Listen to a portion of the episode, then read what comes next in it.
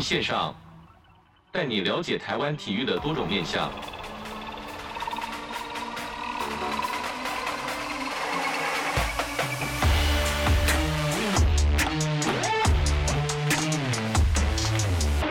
体育线上带你了解台湾体育的各种面向。Hello，各位听众朋友，大家好，欢迎收听本周的体育线上，我是子敬。本周呢是走到的单元是体育线上报，要跟大家来聊一下职业运动的假球防治。那今天很高兴邀请到的是台湾高等检察署的王正浩检察官来到节目中，跟我们分享假球的防治。那检察官呢，他在之前也侦办过多起这个职棒的这个假球案啊，所以他对于这个赌博防治可以说是相当了解。那子敬呢，身为这个基层运动员长大的小朋友，跟球迷朋友一样，是非常在乎比赛的公平性跟公正性的。那我们马上就来邀请台湾高等检察署的王正浩检察官，王姐你好。哎，主持人好，呃，各位线上听众朋友大家好，我是台湾高等检察署的王正浩，很高兴可以跟大家在空中相会。是，那首先其实就很好奇，就是说，哎，职业运动到底跟法务部有什么样的关联呢、我们比较可能比较一般认知，可能就是可能职这个职业运动可能跟赞助商啊，或者是一些体育署相关的这个部会会比较关联。可是法务部到底为什么跟法务法务部有一些业务上的接触呢？因为其实法务部在职业运动中啊，它可以扮演的角色其实还蛮多的啦。它可以扮演的角色至少就分成以下这几种啊。第一个，它可以负责制定相关的法律，还有它可以监看球赛啊。那因为法务部如果有负责制定相关法律的话，它就可以来维护这个运动的公平性，还有保护球员以及他的相关的权益。那另外，法务部他也可以负责来去派人来去监看运动的赛事，来去确保说这个赛事有没有一些不明的人士在这个球场出入等等的，来确保说这个赛事可以合法的顺利完成。那第二个部分，法务部它可以提供法律这个法律咨询以及法治教育啊，是，也就是法务部它可以帮球员啊，或者是球员工会啊，或者是球团，然后来去做一些法治教育。那帮助他们来去了解说我们目前法律的规定是什么样子，而且告诉他们，如果发现有一些不明人士想要跟他们接触的话，那他们要如何来去保护自身的安全这些法律问题啊？那第三个部分就是蛮重要的，就是法务部他负责查缉不法的犯罪啊，是，也就是法务部因为他在职业运动里面是扮演打击犯罪的角色啊，那。经由检调来去积极的调查，还有侦办有关打假球啊，或者是有去收受主投的金钱，或者甚至如果外界有人对球员恐吓的这种不法的行为，那只要有积极的证据的话，检察官就会依法提起公诉，然后去督促法院为适法的裁判。是。那第四个部分，法务部也会去参与一些相关政策的制定，来去制定合适的这个法规跟政策。然后来去确保说这个运动的这个合法性、公平性跟诚信性。那之前其实法务部他为了维护说台湾职业运动的发展，其实这几年一直有在采取一些反毒或者是防赌的一些预防的作为啊。是。那除了说之前有跟中华职棒合作之外啊，那另外也有跟台湾职业篮球联盟合作啊，然后来去防范说。有一些犯罪，如果去渗入比赛啊，尤其像九十八年那时候发生的这个黑箱事件之后啊，那为了要遏止说球员或者是教练有打假球啊，所以从那个时刻起，法务部就跟中华职棒联盟啊有建立这种合作的防堵机制啊，那一直直到现在啊，法务部也还是跟中华职棒的五支球队啊，然后有通力合作，啊由检察机关然后来去跟球团来去协力。那由各个球队的这个主场，他们当地所在的地方检察署啊，跟这个球团都有建立这个联系平台啊，然后来去启动相关的这个防堵机制，然后而且配合他们球团春训的时候，就会帮他们办理一些法制宣导啊，一些讲座啦，是对，然后来培养球这些球员啊，让他们知道说，哎，法律是怎么样子可以保护他们。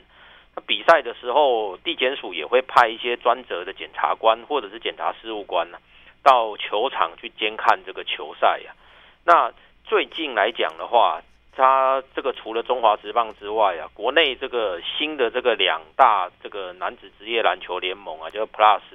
League 跟这个 T1 联盟，没错，他们在去年的时候，其实他们自己主动，他提出来说，希望可以跟法务部啊。一起来合作啊，看看有没有办法来去防堵这个犯罪。那当时部长也是法务部的蔡金祥部长啊，他不止同意，而且他力挺啊。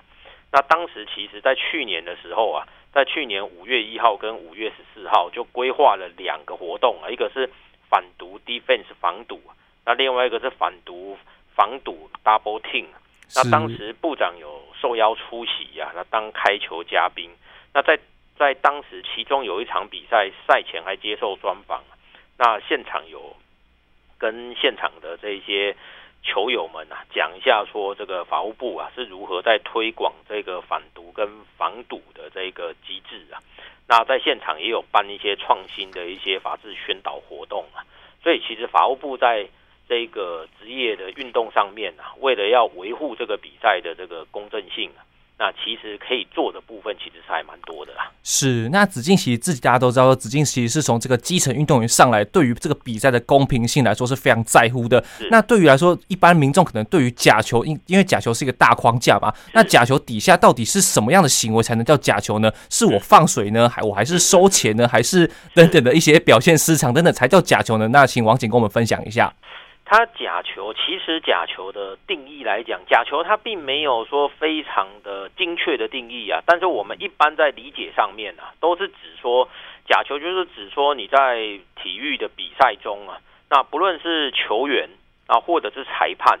那或者是有其他相关的人，在这个比赛中啊，然后故意的去进行一些行为，然后让这个行为来去干涉这个比赛的这个结果。然后从中让他们可以去获取一些不法的利益，或者是甚至用这个结果来去进行赌博。是，那这个是假球的定义。那在假球的它进行的这个方式，其实它有很多种啊。它至少就可以分成我下面要讲的这几种啊。第一种是，比如说啊，它第一种是属于说球员故意犯规或者是故意失误的情形啊。是，那。他可能可以借由故意犯规或故意失误，然后导致对方的球队得分的机会增加，然后来改变这个比赛的结果。比如说，如果你是棒球比赛啊，比如说投手在满垒的时候就故意爆头，或者是投触身球让对方进垒得分，故意保送。对，那或者是野手的时候，那他在对方垒上有人的时候，他却故意漏接，那让对方的跑垒可以推进。啊，或者是篮球员啊，在关键的时刻或读秒阶段，他就故意漏球；那足球员他就故意恶性犯规，或者是连续得两张红牌、黄牌之后，出场就变成红牌。是啊，或者是守门员他故意失误漏球，然后把它传给对方的球员，让对方得分等等的，这一种是第一种情形。那第二种是故意错失机会啊。就是故意错失得分的机会，比如说你棒球打者在得点圈有人的时候，他故意挥空被三振，哇，或者是篮球员在关键的时刻或读秒阶段就故意随便出手，那就不进，是。啊，或者是球足球员在进攻的时候，啊，明明对方的守门员已经来不及回防了，已经是空门了，那他还故意射偏，或者是错失关键射门机会，这种故意错失机会。这个也是一种，那这个跟第一种不太一样，是第一种他是故意失误或故意犯规，那第二种他是他没有犯规也没有失误，他就只是很像他 miss 掉了这样子。是。那第三种是，如果是裁判有打假球的话，那就是给不公正的裁罚。哇，裁判也很重要。对，裁判他有有像。裁判如果说他在假设棒球比赛里面，他好坏球的判断明显不公，或者是篮球或足球的时候，他有不公正的去判罚球，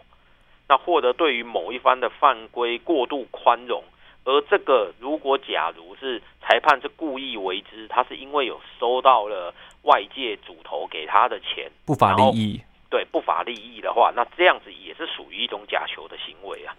那第四种是赛事的操控，那这种通常就是由千赌集团来去实施，他透过大规模的来去收买球员，或者是收买教练或收买裁判，然后来操纵整个比赛的结果啊，这几种啊，都是假球我们比较常见的进行的方式啊。是，那比较好奇的就是说，因为毕竟棒球说真的，对于一般的这个民众来说，其实很难理解，因为棒球比赛真的太难了。那对于这个法务部派遣这些检察官或者检察事务官到场看比赛之前呢，法务部应该也有一些就是呃棒球比赛怎么进行的教学啊，或者是呃篮球比赛哪些规则、哪些的这个断点，就是说像读秒阶段啊，或者是犯刻意犯规的时候，应该都有做内部应该都有做一些宣教，让这些检察官看得懂比比赛之外，也知道说他的其中的痛点在哪边吧？是。这基本上来讲啊，我们在每个地检署啊，负责监看球赛的这个组别啊，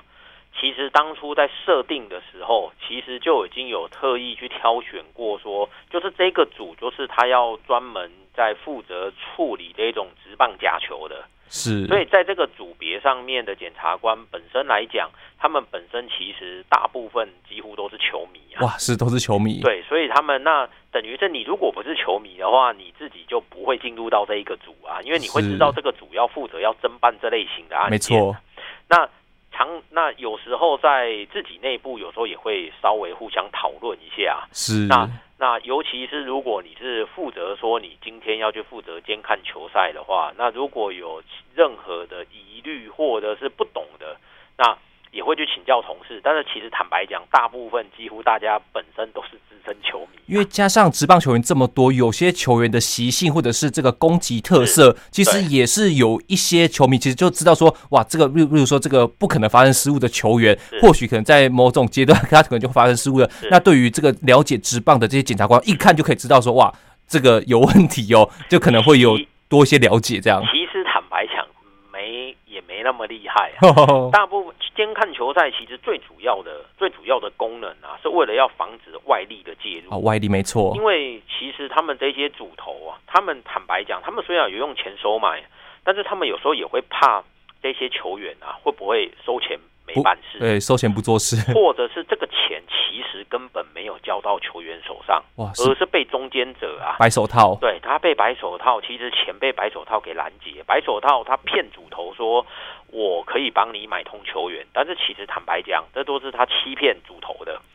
实际上根本球员就没有答应过或没有拿到球。那所以主投为了怕这种情形，所以主投其实他买球员，他一他自己一定会到场，哇，一定会在现场看比赛，他一定会在现场看，或者至少也会指派他的一些黑道的一些手下会在现场，然后在现场的时候，他们有时候就会做出一些类似打暗号的行为，就是他在买球员的时候，他就会讲说像。像譬如说，之前我们在办这个黑象的案的时候，那个雨刷集团是他的打暗号的手法，就是他会由他自己本人或者他的手下，他会到中外野那一边，然后他会去摇一个大旗哦，是，然后他在摇大旗的时候，那一个大旗，然后他会讲好说，我今天摇的大旗那个上面会写什么？譬如说，假设说写兄弟一条心等等的，那你如果看到。我自己本人在摇这一个，那就是这一场球，你必须一定要放水。哇，是。那所以其实监看球赛的目的是最主要是看说是不是有一些很奇怪的人，这些人平常他明明就不会出现，然后他突然在一个很奇怪的地方，然后做做出很奇怪的事，尤其在这个比赛焦灼的时候。没错，那这个然后另那这个时候就会变成说我们就会。对于这样子的人，我们可能会开始收证，就会请警方说他等一下，然后就开始盯着他，看他等一下，他球赛结束之后，或者他提早离场之后，他人到哪里去了？是，然后去查他的身份，那看他是不是本身就有前科记录，还是有黑道背景？没错。那所以其实监赛监看球赛，其实最主要是要去确保说不要让有外力来介入，尤其如果。那球赛一打完之后，然后结果竟然有不明人士，然后在外面在等球员，然后就类似把球员类似架走这一种情形的话，是。这个我们不，我们其实就是要防堵这这一种事发生啊。是，那当然除了这个职业运动之外，其实现在台湾的这个学生棒球也是，或者是一些杯赛也是蓬勃发展啊。那其实如果这些杯赛是如果应该说，这个假球类型只限于几级这个职业运动吗？如果我们今天学生如果受到就不当外力影响的话，是，是不是也会受到相关的刑责呢？是，这当然会啊，因为其实假球的行为它不仅限于职业运动。是它有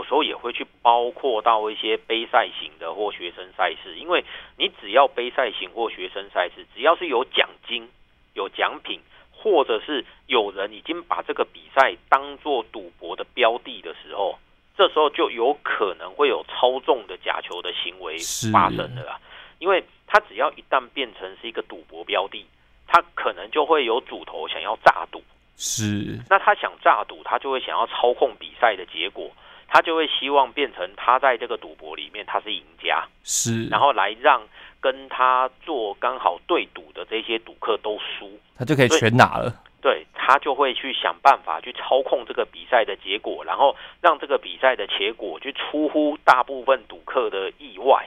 那这时候他就变成他是他是赢家了，他最大他最最大最后那个收割的结果啦。对，没错。所以其实像有的主头，他不仅止于会去找职业运动作为他的标的啊，有些如果是比较他比较大型的杯赛型的，或者是有一些人喜欢下注的这种学生赛事，他也有可能会介入。是，那如果说职业球员或者是这些学生们、这些小朋友们，如果万一这交友不慎，如果遇到这些不明人士的话，我应该采取什么行动呢？今天我可能呃隐约听到就是呃被说服，就说哎，我可能这场比赛需要放点水等等之类的，但是我是他队友，我看不下去，那我怎么样去哎，应该说怎么去申诉这个这些管道呢？如果说有发现到说队友啊有跟不明人士接触的话，那我建议可以采取下列这几个行动啊。第一个，那可以报告给球队的管理阶层知道啊，因为你尽快的报告给球队的管理阶层的话，那而且提供给他们说你看到的是什么情况，然后那你有什么疑虑，那你有没有什么证据？这样子，球队他可以做进一步的调查，或者去采取一些比较迅速的行动，来去保护这个球员，或者是维护这个运动的公平性、公正性。一个对。那第二个是，你也可以选择说，要不要跟这个队友沟通一下，询问他们说，当然他们有跟是不是有跟不明人士接触，那到底是什么原因？这样子可以有助于澄清这个情况跟了解对方的立场，没错，也会给他们机会解释，因为或许有时候可能是你误会了啊。啊，没错，他可能那个不是什么外面的主头啊，他或许其实可能是他的朋友，或者是他的他的家人、他的亲戚，但是因为长得就比较。比较壮一点，或者是有可能是开玩笑。哎，你放下水啊！你们那么强，放下水让我们赢的。有时候这种开玩笑，其实在基层还蛮常见的。对，那有时候其实你跟队友沟通一下，了解一下状况，这个也是一个方式啊。那第三个是跟这个体育组织或者跟他的联盟来去举报啊。也就是如果假如说这个球队啊，你已经有跟球队报告过了。那结果球队方面啊，没有办法适当的处理，或者是涉案的这一种层次已经超过球队可以自己处理的范围。像我之前有办过米迪亚假球案的时候，因为他涉案的层级其实就是球队自己管理阶层啊。是。那这个你去跟报告给球队管理阶层一定没有用啊。没错。那如果是这样子的情形的话，那你可以考虑。直接跟这个体育组织或者跟联盟来去进行举报，因为这些机构或联盟啊，通常都有专门的部门在负责这一种这一种投诉的调查，法务的部门。没错。那第四个是，如果情形真的非常严重了，已经涉及到违法行为了，比如说你已经看到你的队友啊有收受他人的现金，哇，是。然后而且在比赛的时候，他明显有失常的行为的话。那这时候可以考虑要不要跟警方或者跟检方啊，跟检察官来去举报啊，因为检警啊，如果接获到这种通报的话，他可以去进行相应应的调查，而且可以提供一些法律的帮助啊，而且他可以去确保这些受影响的人的安全跟公正啊。那这个都是说，你如果有发现到说队友啊，有好像有跟不明人士接触的时候啊，那可以采取的啊。那另外呀、啊，如果假如说有接到说，比如说自己呀、啊，有如果说有接到一些不明的电话的话，不明的利诱，对，那这个啊，就千万不要随便答应啊，因为这个东西其实啊，不止不能答应，而且最好啊，去记得啊，他的这个来电的时间是什么时候，然后来电的这个对方的口音或者相关的特征，如果有录音设备的话，那最好是可以开启录音。那事后啊，最好是尽速你自己先跟电信公司申请调阅通联记录，那这样子再提供给警方。因为坦白讲，警方他调阅通联记录，他需要时间。没错。那你自己调阅速度会比较快啊。那另外，如果在住宿地点如果有发现有一些不明人士出入或者是滞留在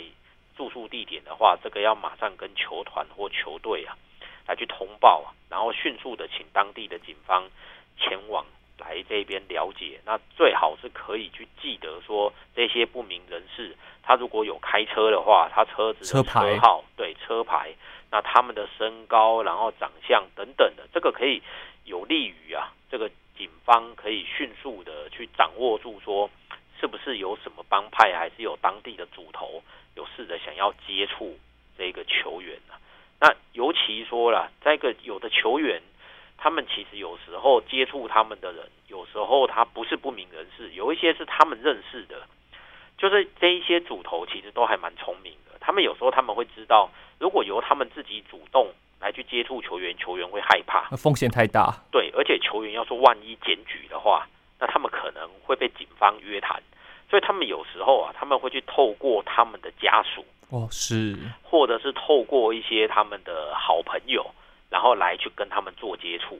那所以球员如果发现说，诶，自己的一些多年不见的朋友突然联络你了，突然联络了，或者是一些远房亲戚呀、啊。然后说要请吃饭等等的的话，那这个可以啊，特别注意下列这几点啊，像比如说第一个，他对方在跟你聊天的时候啊，有没有一直想要去问你说这个出赛名单会是什么样子？那第二个是，如果他要找你出去的话，是不是都是说由他在请客，都是由他买单？没错。那第三个，他有没有去讲到说他愿意提供金钱来资助你？然后第四个是可以看看对方他有没有正当职业，还是你的这个远房亲戚，或者这个这个多年不见的好友，其实目前是无业状态，就比较可疑了。没错。那第五个，他有没有要你去介绍更多的球员给他认识，变成当中介？对。那第六个，他有没有去谈到说有一些赚钱或者是一些投资的获利的一些管道，有些被动收入？对，然后来去吸引你。然后第七个，他会不会带你去有女陪侍的场所消费？哦、这个球员要很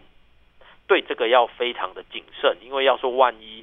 你去又被拍到的话，他有时候他会拿这个东西来去威胁。威胁没错，说你如果之后不听话不配合的话，那我就把这个东西给媒体让他看出来。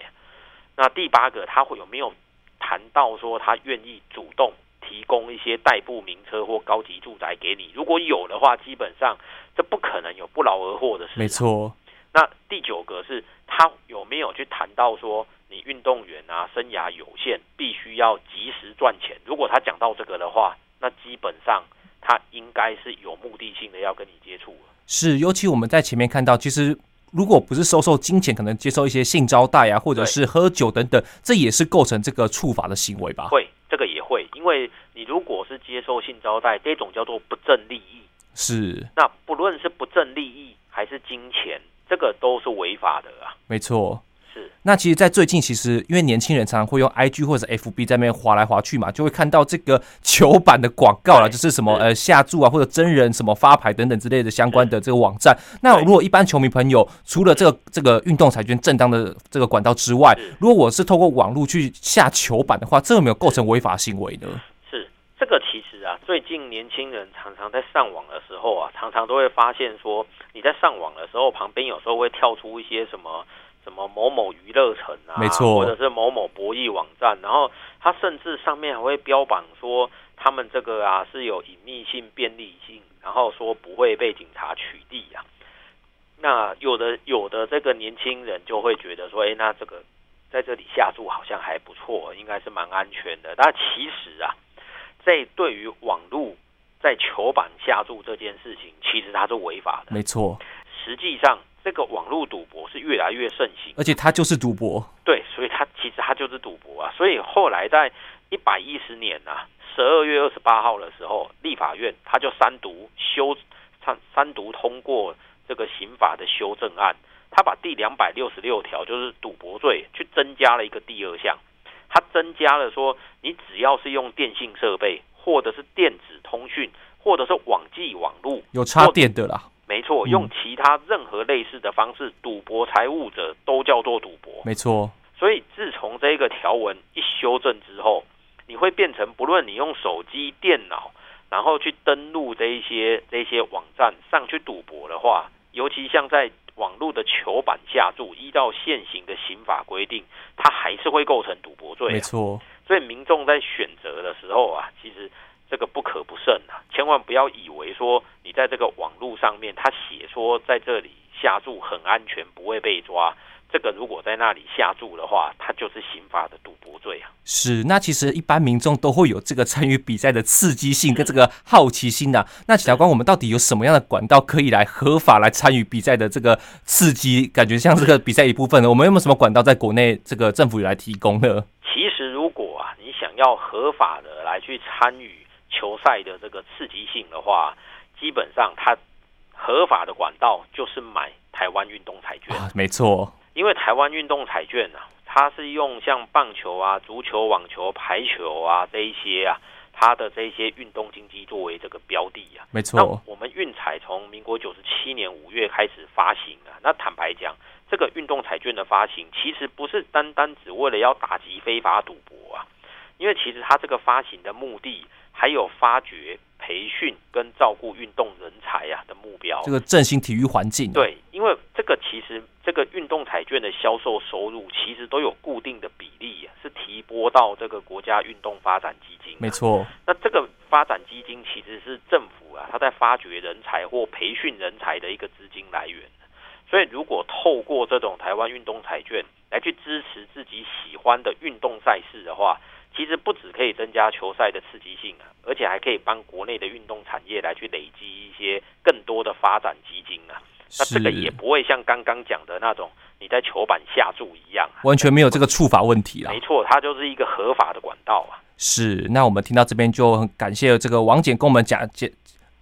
就感谢王检在这边这一段跟我们讲一下这个假球形态，以及如果你要增加球赛刺激性，你必须去购买运动彩券的合法管道啦。那在这边我们先休息一下，我们马上回来。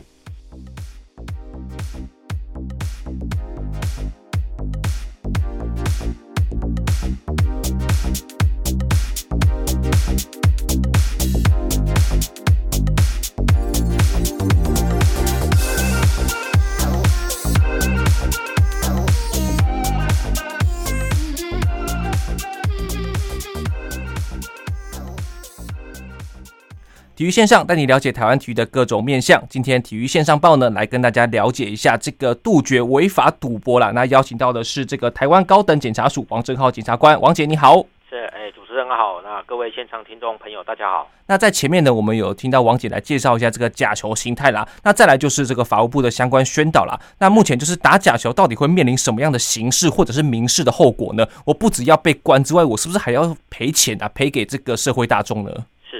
他打假球的话，你会面临的刑事跟民事很严重的后果。先讲刑事的部分，你如果假如说你球员呢受到不论是受到他人的利诱，或者是被他人恐吓或者是威胁，然后你去跟这些主头啊来去配合在比赛里面故意打假球放水，结果就导致这个主头或者是赌客他们所设定的这个胜负的结果发生的话。这样的行为就会构成刑法三百三十九条的诈欺罪，这个最高可以被判五年的有期徒刑。哇，也是蛮高的刑责。没错。那如果假如你所配合的场次还不止一场的话，那因为我们目前这个一经过民国九十五年刑法修正之后，把连续犯给他给废除了，所以现在我们变一罪一罚。你只要打一次的假球，它就是一条诈欺罪。哇，那就是等于累加上去喽。没错，它用累加的，你两两场就是两条，三场就是三条。所以你如果有多个场次放水来去打假球的话，数罪并罚之后，最高可以被判到有期徒刑三十年。哇，直接是直接在里面度过下半生了。那这个是诈欺罪的部分。另外啊，我们在运动彩券发行条例第二十一条啊，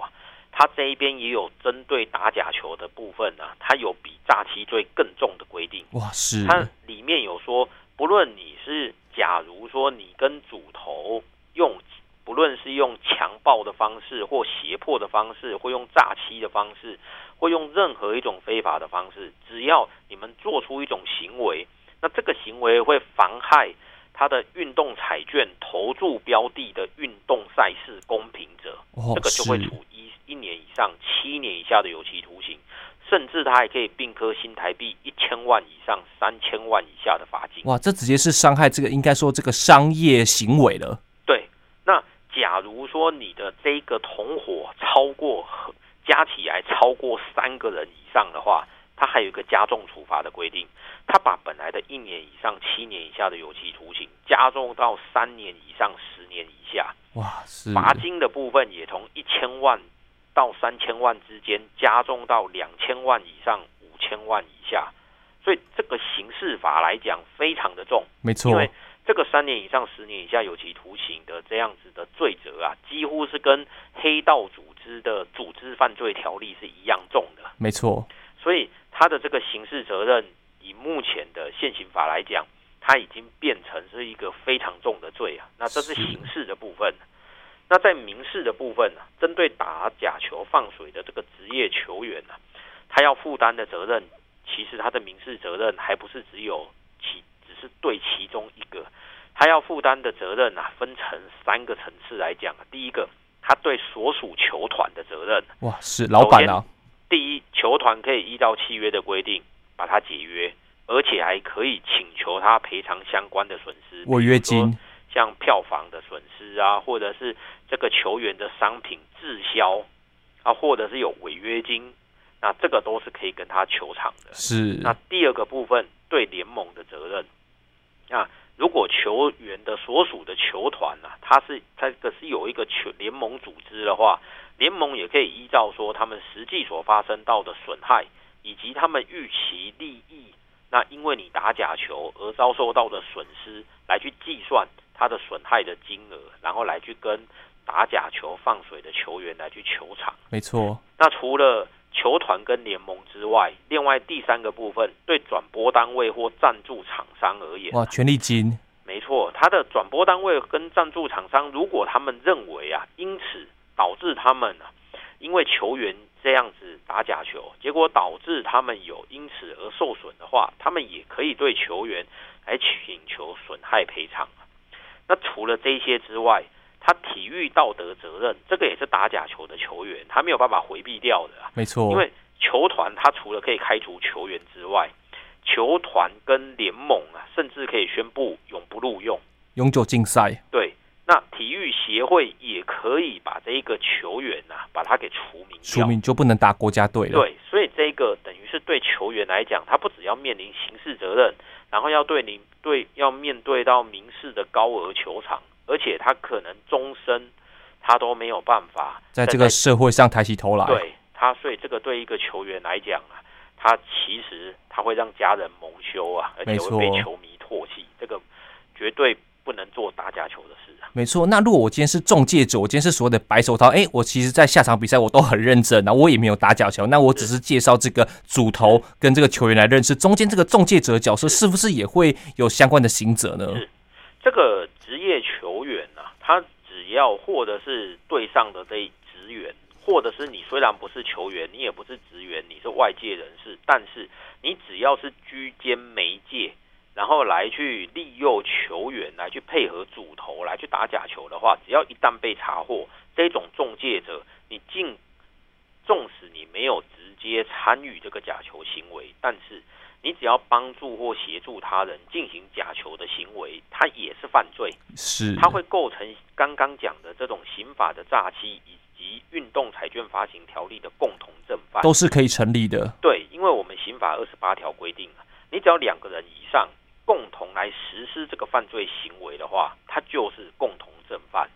所以你今天中介者，你只要跟球员跟主头之间